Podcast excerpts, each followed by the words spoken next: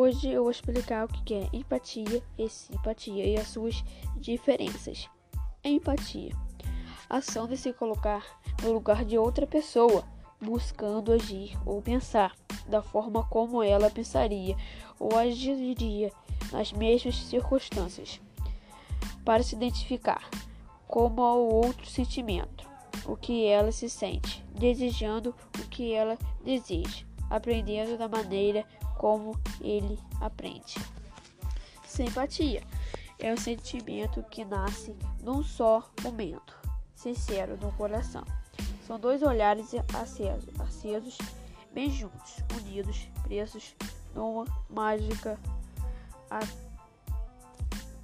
Quais são as diferenças da empatia e simpatia? A simpatia é se comunicar compreendendo e entender os sentimentos.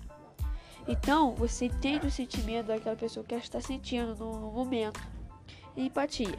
Entender o outro como seres humanos e entregar o mundo dos outros. Então, você vai entender o mundo